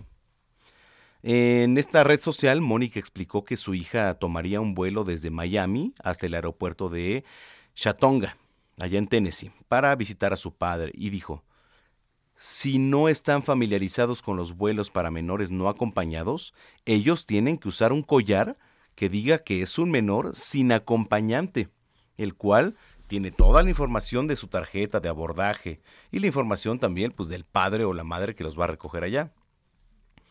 Pero bueno, también se hizo pues un poquito viral ahí en las redes sociales porque regañaba, etcétera. Eh, En parte tiene razón, ¿no? Pues, creo que si usted es madre o padre de familia, pues lo primero que debemos hacer es ser responsables con las hijas, con los hijos. En fin, escríbanos arroba zamacón al aire. Oiga, por cierto, ya vamos con la tercera y la última media hora de información se fue rapidísimo. Tenemos, sí les vamos a dar regalos el día de hoy, ¿verdad, mi querida Gina? Porque ya viene Brenda Villagrán y por ahí este, hay regalos. Un día como hoy, pero de 1954, nace el músico británico Neil Tant, integrante del dúo Pet Shop Boys. Pet Shop Boys. Eh, que bueno, por eso estamos escuchando Go West. ¿Cómo ves, mi querido Alex? ¿Le trepamos? Go West, uno de sus temas eh, icónicos, de los más grandes éxitos, Go West, sin duda. Y bueno, eh, forma parte del álbum Very, que se estrenó en 1993. Ya está por acá Brenda Villagrán. ¿Hay regalos? Sí, sí hay regalos. Le digo cómo ganárselos después de la pausa, volvemos.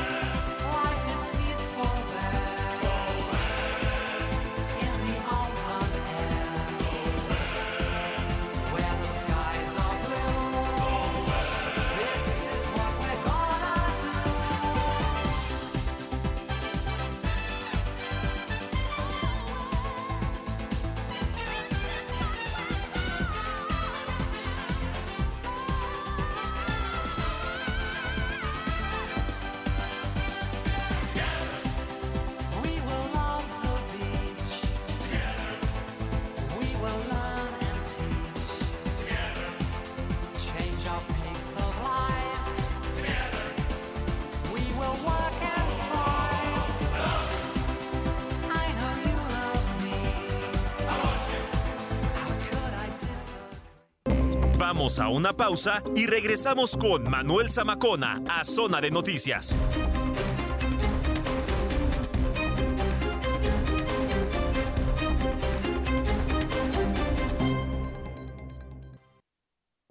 Ya estamos de regreso en Zona de Noticias con Manuel Zamacona por El Heraldo Radio.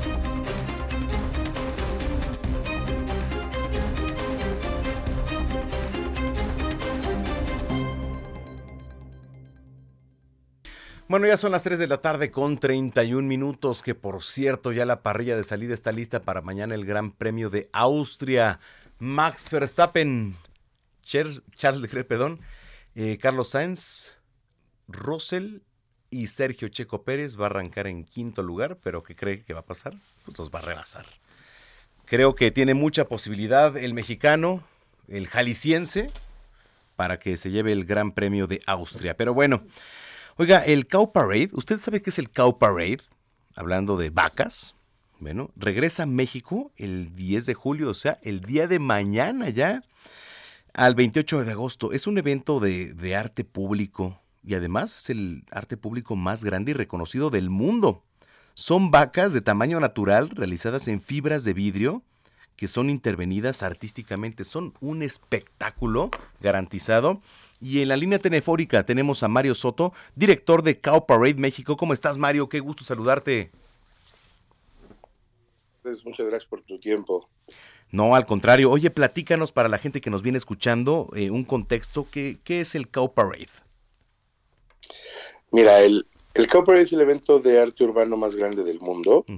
Es eh, el primer evento de este tipo que surgió en Zúrich en 1997 y que implementa vacas porque primero porque era el, el animal endémico de, de Zúrich, segundo porque es un animal muy empático que la gente se acerca a ellos, les causa eh, muy una relación y tercero porque el cuerpo de la vaca es muy cuadrado, entonces permite, eh, se convierte en un lienzo muy ad hoc para que los artistas puedan expresar su arte.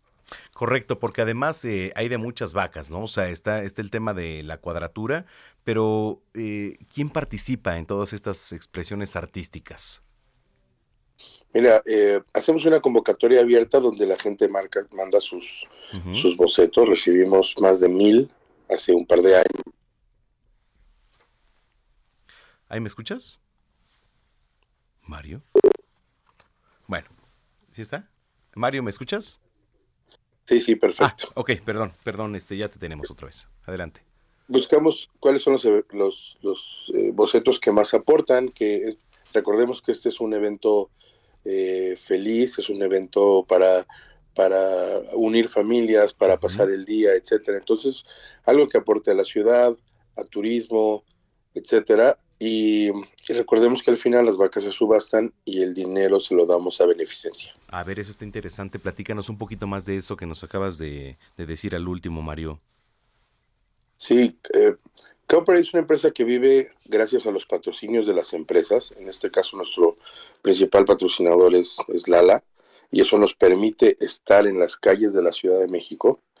Pero nosotros nada más hacemos el trabajo, recolectamos las obras, eh, coordinamos a los artistas, etcétera, y al final las obras se subastan y todo el dinero que se recauda de la subasta de estas vacas se lo damos a beneficencia. Es un retorno a la ciudad para que para poder ayudar y poner nuestro granito de arena. Ok, correcto. Eh, ¿Desde cuándo, o sea, a partir de mañana, eh, cuándo va a estar esta exposición, Mario? Mañana inauguramos a las 10 de la mañana en Paseo de la Reforma, eh, a la altura del Ángel. Eh, vamos a estar entre la Diana y el Ángel en la Independencia, igual y un poquito más corriéndonos hacia La Palma. Y vamos a tener 64 vacas muy divertidas. Ahí, ahí Ok.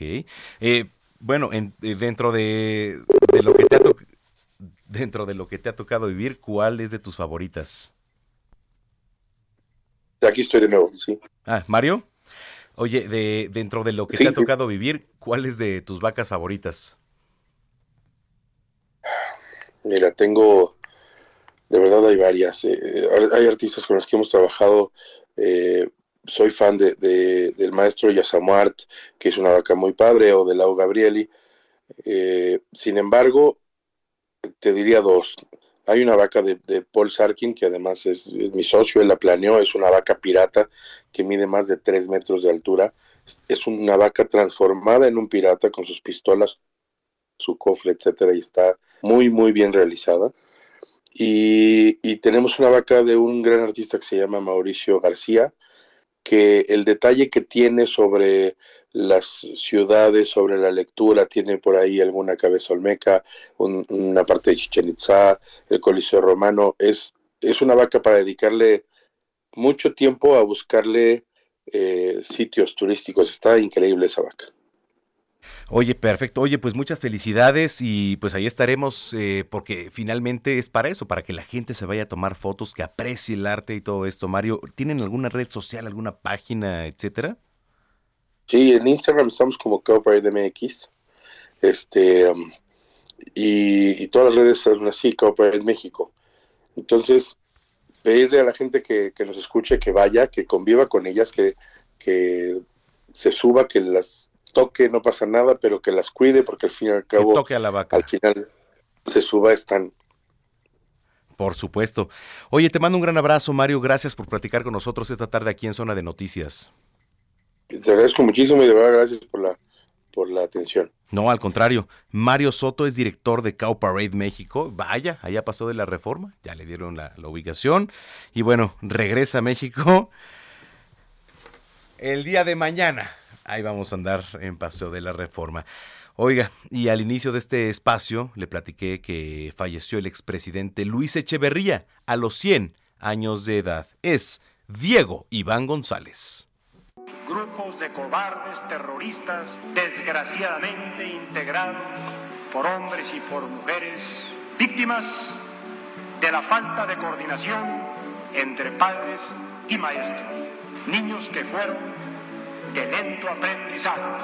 Luis Echeverría Álvarez fue político, secretario de Gobernación, presidente de la República, entre otros puestos siempre relacionados al poder. Nació un 17 de enero de 1922 en el entonces Distrito Federal. Estudiaría Derecho en la Universidad Nacional Autónoma de México, donde fue catedrático de Teoría General del Estado, para que a sus 22 años comenzara su carrera política en el país, siendo secretario particular del general Rodolfo Sánchez Taboada. Tiempo después, en 1946, se inscribió en el Partido Revolucionario Institucional PRI, donde ocupó varios cargos. Uno de ellos oficial mayor del Comité Ejecutivo Nacional, para que en 1964 fuera secretario de Gobernación en el periodo de mandato de Gustavo Díaz Ordaz y quien fue uno de los responsables de la matanza del 2 de octubre. Así pues, para el 1 de diciembre de 1970 fue nombrado presidente de la República Mexicana hasta el 30 de noviembre de 1976.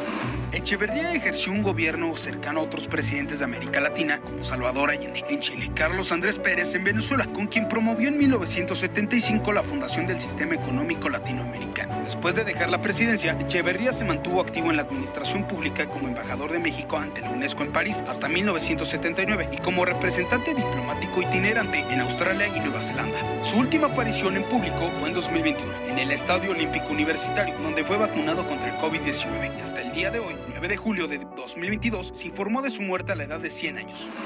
Eso es, es una, es una exageración enorme. No fue así. Información de Diego Iván González Gómez.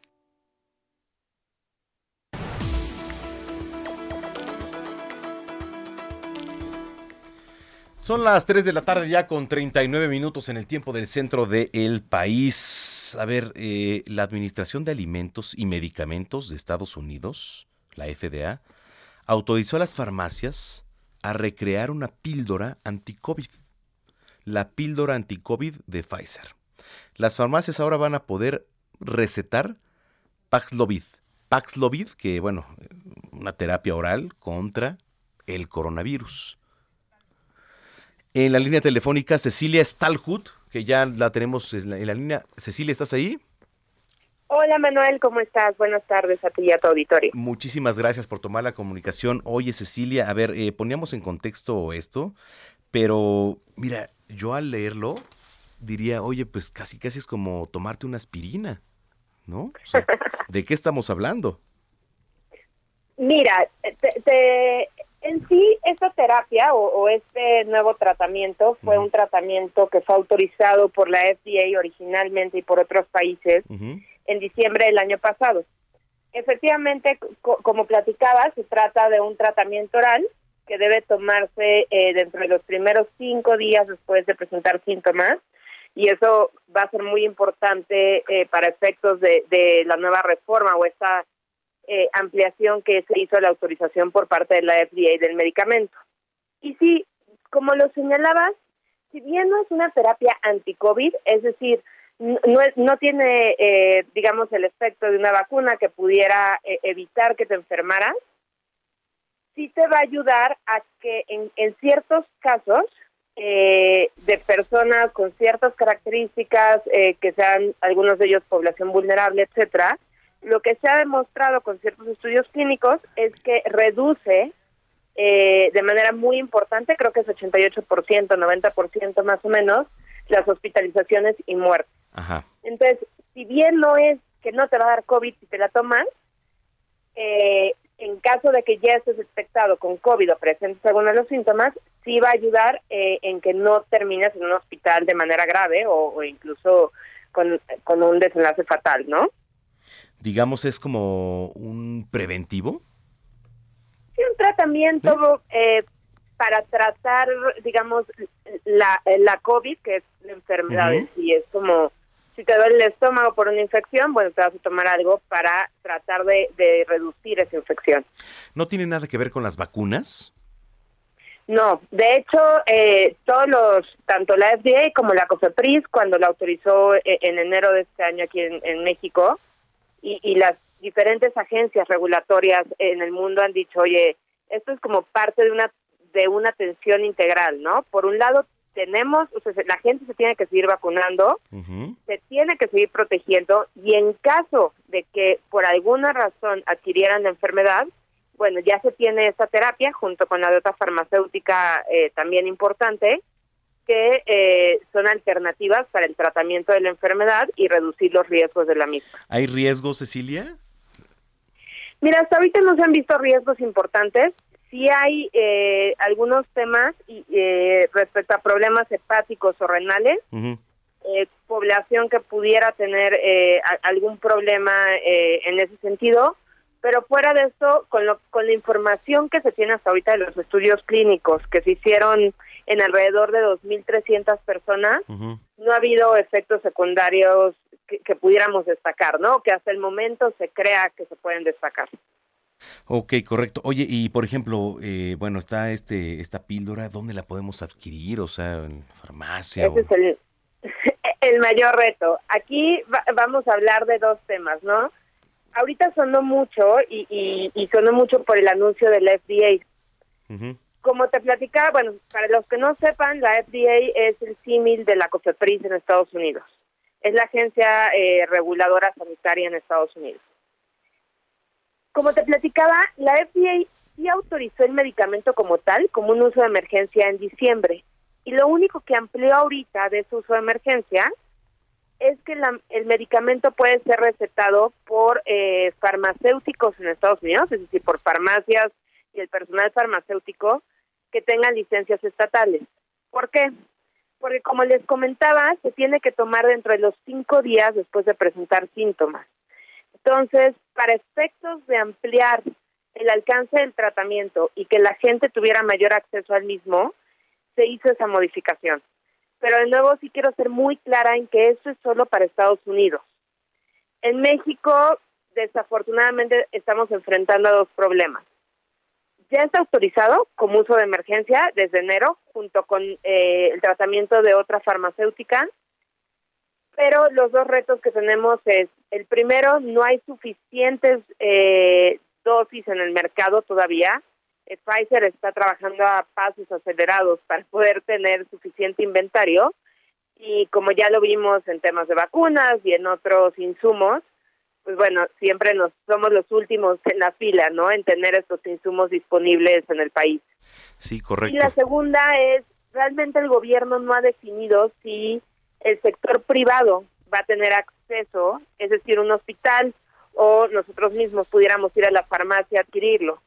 Ya que al tratarse de una autorización de uso de emergencia en México, el control eh, está al 100% en manos del gobierno y el gobierno es quien decide cómo se distribuye el medicamento, principalmente el sector público, etcétera.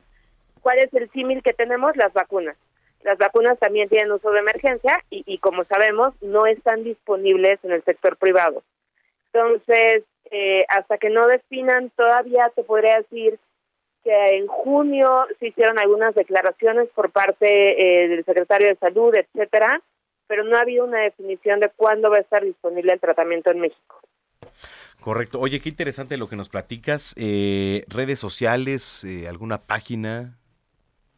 Sí, miren, eh, la forma más fácil de, de encontrarme, eh, pueden entrar a la página de nuestro despacho, el despacho en el que trabajo, que se llama Hogan Dobel, o eh, en las redes sociales directo de Hogan que es H-O-G-A-N-L-O-V-E-L-L-S, o directamente en mis redes sociales, que es Cecilia Stalfut. Ahí me van a encontrar directamente y, bueno, cualquier duda que tengan, con mucho gusto escríbanme y podemos seguir platicando. Cecilia, muchas gracias. Te mando un abrazo y estamos en contacto. Igualmente estamos en contacto y cualquier actualización que tengamos, con mucho gusto nos ponemos eh, en contacto con ustedes. Muchas gracias, Cecilia Stalhut, aquí en Zona de Noticias, cuando son las 3 de la tarde con 46 minutos. Este año llegaremos al tazón. ¡Vamos! Para el tazón que quieras, llega el 3x2 en todos los cereales y barras Kellogg's. Y además, 3x2 en todas las leches evaporadas. Con Julio, lo regalado te llega. Solo en Soriana. A julio 14. Aplican restricciones. Hablando de sexualidad con Denise Flores.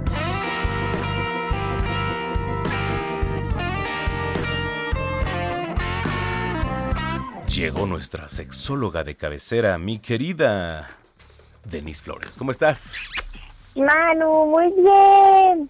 Qué lindo y padrísimo escucharte. Igual a ti. Oye, a ver, platícanos, ¿con qué nos vas a endul- endulzar los sentidos el día de hoy? Pues vamos a hablar sobre el verano y la pasión que el verano provoca en las personas. ya mucha gente va a salir de vacaciones, en este caso quizá las personas de las escuelas, pero que también se pueden dar su escapadita a la playita, obviamente con las medidas necesarias, ¿verdad? Porque todavía está el cobicho. Pero algo de lo que se habla mucho en esta temporada es que justo, eh, pues hay más química entre las personas, ¿no? O sea, vas tú a una fiesta en la playa, vas a un bar, como que las hormonas están elevadas, pero es por eso, porque justamente el calor y el día soleado que pues en estos en esta temporada pues se dan, eh, y bueno, más o menos porque ya sabes que aquí en Ciudad de México hay un buen de lluvia, Sí. pero en este caso en los lugares de playa, eso ayuda mucho a que las endorfinas y el cerebro justo comience a crear estos neurotransmisores y obviamente nos sintamos como más eh, sensuales, ¿no? Tanto hombres como mujeres. Y eso ayuda mucho a la química cuando queremos conocer a una persona, ¿no? No, Y por claro. eso también, eh, pues tú, si vas a estos lugares de playa, ves que muchas parejitas como que están ahí. eh, por eso los amores de verano también, ¿no? Por esta parte de, de, de la calentura, la parte como incluso de la desinhibición. Oye, pero el, estamos- el- el- el Dime, verano dime. te pone horny o cómo, cómo, cómo está el Sí, tema? te pone súper horny porque la- el calor corporal justo hace que empecemos como a drenar en el cerebro estas eh, estos neurotransmisores de la felicidad, Manu, y también como eh, las feromonas, que son estas eh, hormonas de, del olor de la gente, pues empieza como a, a- se empiezan a activar y por eso quizá tengamos como más afinidad con algunas personas. Entonces, Oye, pero está bien, ¿no? O Dime, sea, dime. No, sí es algo súper bueno, la verdad es que hay que aprovecharlo, porque si vamos a estar viajando a, a estos lugares de playa, creo que hay que aprovechar, número uno, para relajarnos, y el número dos es que si se da como esta atracción con gente que haya por ahí recordando como siempre el consenso, pues disfrutar, ¿no? Lo que se dé, ajá. Si se da a lo mejor un amor de dos, tres semanas, pues súper bien. Si solo a lo mejor es una noche de fashion, pues igual, pero igual. Pues también Deli, ¿no? Pues, o Sí, sea, pues, también que, que se vale, pero lo que hay que recordar es que eh, hay que ir protegidas y protegidas al ruedo, ¿no? No podemos justo dejarlo al azar, tenemos que ir con protección y es algo que también a veces se les olvida a estas personas. Y lo que yo quiero decir es que si ya se están, se están pasando por esta situación como de cachondeo, etcétera, no olviden usar su preservativo, si ya las chicas utilizan su anticonceptivo, Y pues, los juguetes, ¿no? Exacto, llevarse sus juguetes sexuales y sus, ro- sus prendas sexys para la playa, porque la verdad es que es un gran momento en este caso para em, para conocer gente. Sí. Y no solamente para la gente joven, porque mucha gente quizá adulta dice, ya, no, ya no, ya, eso ya no es para mí. Pero la verdad es que les pasa a todas las personas, entonces, si andan con pareja, pues vayan y disfruten su, su día en la playa, pero si no y están abiertos y abiertas como a relaciones nuevas, siempre con consenso, con mucha comunicación y bueno, lo principal es que se diviertan con protección. Sí, por supuesto. Oye, ¿y en, y en la playa qué nos recomiendas así como acá para cachondear, eh?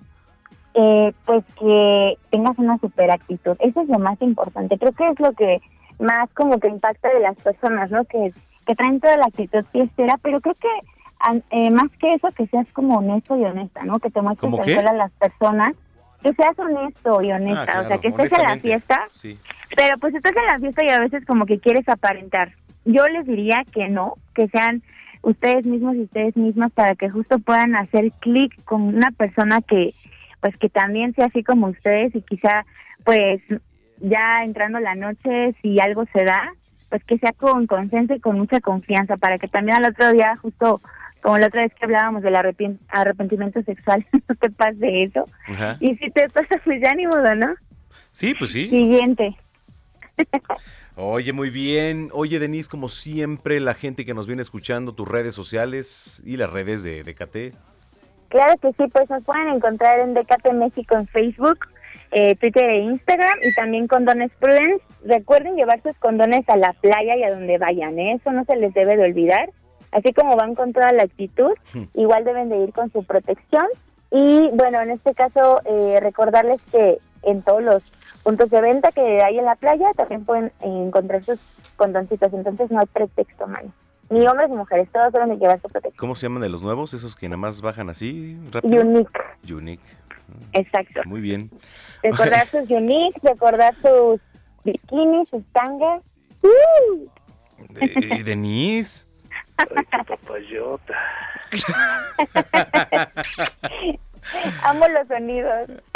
Ay, perdón. ya- me. Oye, te mandamos un abrazo enorme. Muchas gracias, Manu. Muchísimo, muchísimas gracias y bueno, nos estamos viendo el siguiente fin de semana. Igualmente, Denise Flores. Bueno, oiga, gracias a usted por habernos sintonizado. Mañana tenemos una cita en punto de las 2 de la tarde aquí en Zona de Noticias a través de la señal de Heraldo Radio. La frecuencia es el 98.5 de FM. Muchísimas gracias por todo, por sus mensajes, por habernos aguantado, porque usted está en el lugar correcto, que es la mejor revista de fin de semana. A nombre de toda la producción, esta gran producción que conforma Zona de Noticias, gracias. Nos vemos mañana y bueno, seguimos con los estrenos, como lo nuevo del puertorriqueño Pitbull. Oye, Pitbull, todo lo que toca se vuelve como éxito, ¿no? Sí, está cañón. Se trata de Café con leche, título el cual fue lanzado como sencillo esta semana y promete ser uno de los grandes temas de 2022. Bueno, a mí me pueden seguir en arroba samacona al aire, le repito, arroba samacona al aire. Pásela bien, no se exceda. Y si se excede, inviten. ¿Cómo? Qué bárbaros son aquí. Qué bárbaro. Ahorita, ahorita me voy a vengar. Pásela bien, soy Manuel Zamacona. Hasta entonces. ¿Quién tiene café? Yo tengo la leche. ¿Quién tiene café?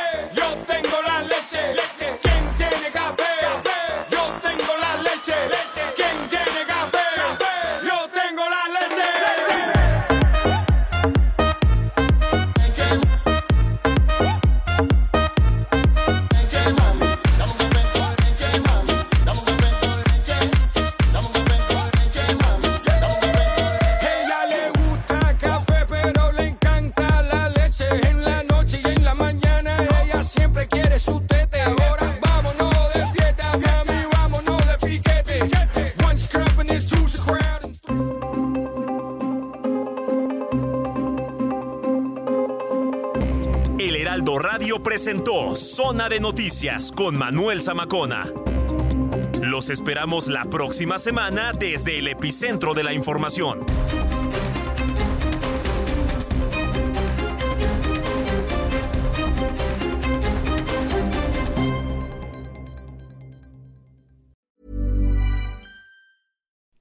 Would you like to look five years younger? In a clinical study, people that had volume added with Juvederm Voluma XC in the cheeks perceived themselves as looking five years younger at six months after treatment. Look younger, feel like you. Add volume for lift and contour in the cheeks with Juvederm Voluma XC. Reverse signs of aging by adding volume to smooth laugh lines with Juvederm Volure XC.